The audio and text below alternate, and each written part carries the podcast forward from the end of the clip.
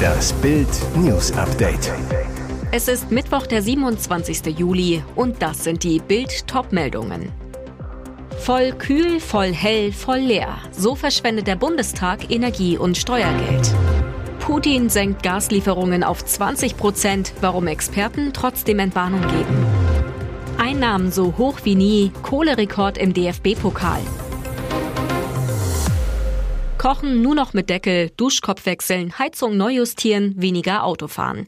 Politiker haben dieser Tage viele gut gemeinte Ratschläge ans Volk, wie Energie zu sparen ist. Gehen unsere Volksvertreter wenigstens mit gutem Beispiel voran? Von wegen. Im Abstand von zwei Wochen recherchierte Bild im Deutschen Bundestag. Das Ergebnis? Die Klimaanlage läuft, es herrschen angenehme 22 Grad, auch alle Fahrstühle, Rolltreppen und Beförderungsbänder sind in Betrieb. Alle Lampen sind eingeschaltet, auch am helllichten Tag im lichtdurchfluteten Bau und das während der Sommerpause, die noch bis Anfang September geht.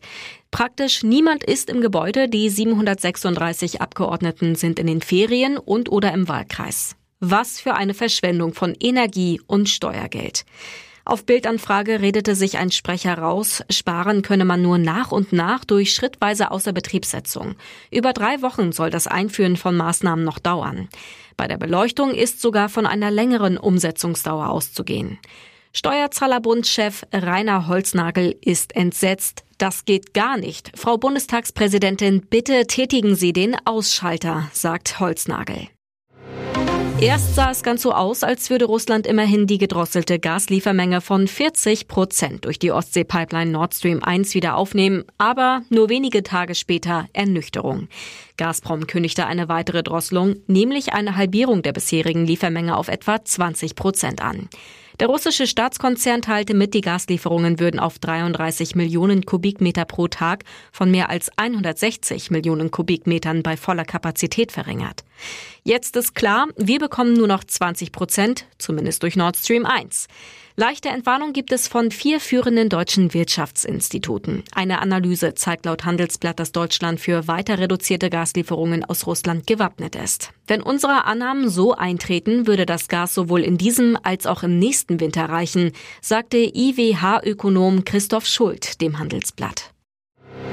Mit einem Bahnstreik des Bodenpersonals hat die Gewerkschaft Verdi den Flugbetrieb der Lufthansa weitgehend lahmgelegt.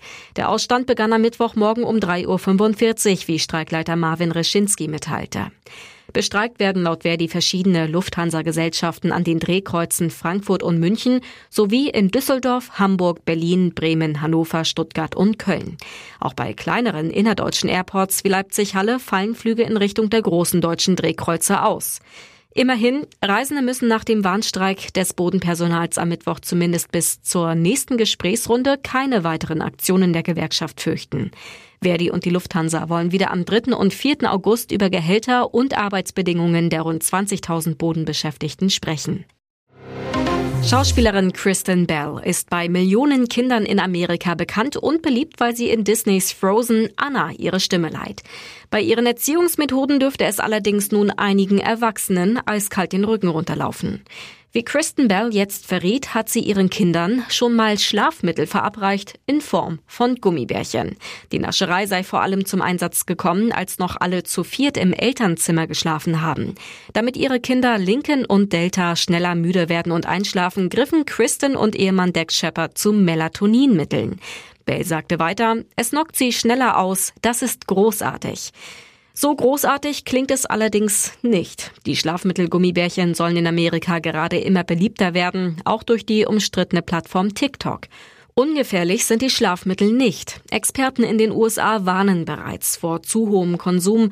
Kinder könnten dadurch auch tagsüber müde werden und unter anderem Kopfschmerzen und Konzentrationsprobleme bekommen. Noch nie konnten sich die Vereine im DFB-Pokal über so hohe Prämien freuen wie in diesem Jahr. Das gab der Deutsche Fußballbund jetzt bekannt. Die Clubs in der ersten Pokalrunde erhalten 209.247 Euro. Zum Vergleich, in der letzten Spielzeit vor der Corona-Pandemie erhielten die Vereine in der Auftaktrunde rund 30.000 Euro weniger. Das bedeutet vor allem einen wichtigen Geldregen für die niederklassigen Vereine im Pokal. DFB-Vize Peter Freimuth sagte, wir freuen uns sehr, dass wir in dieser Saison den Anteil für die Vereine deutlich steigern konnten. Die Tradition, alle Teilnehmer gleich zu entlohnen, zeigt vor allem in diesem Wettbewerb die Einheit des deutschen Fußballs und ist Ausdruck der Solidarität zwischen Amateuren und Profis. Für uns ist klar, der DFB-Pokal ist nicht nur sportlich attraktiv für alle Beteiligten. Für den DFB-Pokalsieger gibt es in dieser Saison übrigens 4,32 Millionen Euro. Und jetzt weitere wichtige Meldungen des Tages vom Bild Newsdesk. Oblast Donetsk im Süden der Ukraine. Seit mehreren Tagen versuchen ukrainische Soldaten hier Dorf um Dorf zurückzuerobern. Doch die Gegenoffensive ist mühsam. Im Hochsommer haben die ukrainischen Soldaten nicht nur mit den russischen Besatzern, sondern auch mit der Hitze zu kämpfen. Ein Armeetransporter bringt frisches Trinkwasser heran. Immerhin haben wir Schatten, lacht ein ukrainischer Soldat, während er unter einer Baumreihe steht. Tatsächlich dienen die Bäume vor allem als Sichtschutz gegen russische Drohnen. Im Nachbarort leben offenbar keine Einwohner mehr. Die meisten Häuser sind schwer beschädigt. Inmitten des Dorfes liegen drei zerschossene russische Schützenpanzer. Am Rand des Dorfes hat Wladislav mit seinen Männern Position bezogen. Sein Trupp gehört zu einem von mehreren Mörserteams, die den Vormarsch unterstützen sollen. Die schwierigste Aufgabe sei momentan, eine Stellung für den Mörser zu finden, die möglichst möglichst sichtgeschützt und leicht für den Munitionstrupp zu erreichen ist. Außerdem wichtig, ein guter Keller als Schutz vor gegnerischem Feuer.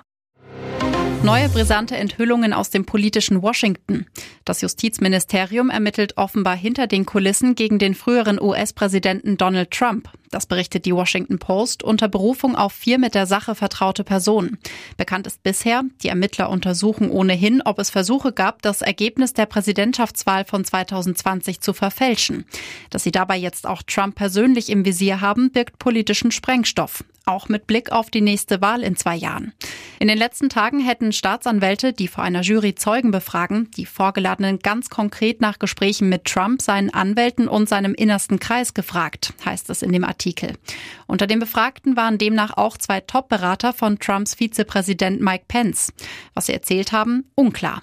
Die Befragungen sollen jedenfalls stundenlang gewesen sein.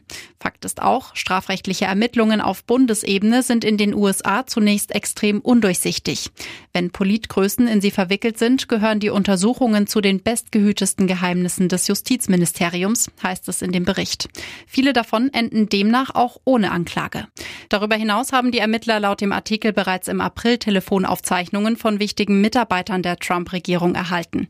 Das Ministerium hat bisher keine offiziellen strafrechtlichen Ermittlungen gegen Trump wegen der Ereignisse rund um die Präsidentenwahlen 2020 und den Angriff auf das Kapitol am 6. Januar 2021 eingeleitet. Deshalb hatte es bereits Kritik, insbesondere von linken Politikern, gegeben, dass das Justizministerium nicht entschieden genug Trumps Handeln untersuche. Hier ist das Bild News Update. Und das ist heute auch noch hörenswert. Atomeinstieg statt Atomausstieg möglich. Die Ampel diskutiert über die Laufzeitverlängerung für drei Atommeiler, die laut Plan zum Jahresende vom Netz gehen sollen. Doch tatsächlich könnte die Regierung drei weitere AKW ans Netz nehmen. Die Ende letzten Jahres stillgelegten Meiler Brockdorf, Grondonk und Remmingen C. Sie seien sicherheitstechnisch dazu in der Lage, weiter betrieben zu werden, sagt Joachim Bühler, Geschäftsführer des TÜV-Verbands zu Bild. Genau wie die Atomkraftwerke ISA 2, Emsland und Neckar-Westheim 2, die noch am Netz sind. Heißt, Deutschland könnte bald sechs Atomkraftwerke am Netz haben. Es wäre die ultimative AK-Wende. Doch wie schnell würde das gehen? Bühler zu Bild, die Wiederinbetriebnahme der abgeschalteten AKW wäre keine Frage von Jahren, sondern eher von wenigen Monaten oder Wochen. Zwar seien einige Prüfungen und Sicherheitschecks durchzuführen, allerdings seien den Kraftwerken noch nicht mit dem Rückbau begonnen worden. Für den Atomexperten ist klar, wie schnell die stillgelegten AKW Deutschland wieder mit Strom versorgen können, sei vor allem eine Frage des politischen Willens. Waldbrände in Sachsen, Brandenburg und Tschechien außer Kontrolle, erste Häuser in Flammen. Die Feuerwalze bahnt sich weiter ihren Weg. Jetzt sind die ersten acht Wohnhäuser auf tschechischer Seite des Elbsandsteingebirges abgebrannt. Auch im Nationalpark Sächsische Schweiz breiten sich die Flammen weiter aus. Dort wurde jetzt Katastrophenalarm ausgelöst. Nach Angaben des Innenministeriums wurden bislang acht Feuerwehrleute verletzt. Sachsens Innenminister Armin Schuster unterbricht wegen der verheerenden Waldbrände seinen Urlaub. Er hatte bereits bei seinem Amtsantritt deutlich gemacht, dass der Brand- und Katastrophenschutz ein Schwerpunkt seiner Arbeit sein soll. Im Landkreis Sächsische Schweiz Osterzgebirge dürfen bis auf weiteres die Wälder nicht mehr betreten werden. Es besteht Gefahr für Leib und Leben. Auch in Brandenburg kämpfen die Einsatzkräfte gegen Brände, soweit das Auge reicht. Dort kann teilweise nur aus der Luft gelöscht werden, weil auf ehemaligen Übungsplätzen noch Munition im Boden ist. Für die Feuerwehren am Boden viel zu gefährlich. Bis alle Feuer gelöscht sind, kann es deshalb noch Wochen dauern, so Brandenburgs Innenminister Stübken. Bier- und Bratwurstschock in der Bundesliga. Elf Bundesliga-Clubs erhöhen zur neuen Saison die Preise im Stadion. Einsamer Spitzenreiter auch hier der FC Bayern München. Beim Rekordmeister wird das Bier satte 80 Cent teurer, die Bratwurst 50 Cent. Ein klassisches Stadiongedeck kostet damit ab jetzt heftige 10,50 Euro. Drei Vereine haben schon im April einen Schluck aus der Pulle genommen und die Preise erhöht. Dortmund um insgesamt 80 Cent, Gladbach um 60 und Leipzig um 50 Cent. Stuttgart, Hertha und Werder wollen noch über eine Preisanpassung entscheiden. Am günstigsten ist die Verpflegung aktuell in Wolfsburg, Bochum und bei Union Berlin. Dort bekommt man Bier und Bratwurst für 7,50 Euro. Das ist fast 30 Prozent günstiger als in München. Weitere spannende Nachrichten, Interviews, Live-Schalten und Hintergründe hört ihr mit Bild TV Audio. Unser Fernsehsignal gibt es als Stream zum Hören über TuneIn und die TuneIn-App auf mehr als 200 Plattformen, Smart Speakern und vernetzten Geräten.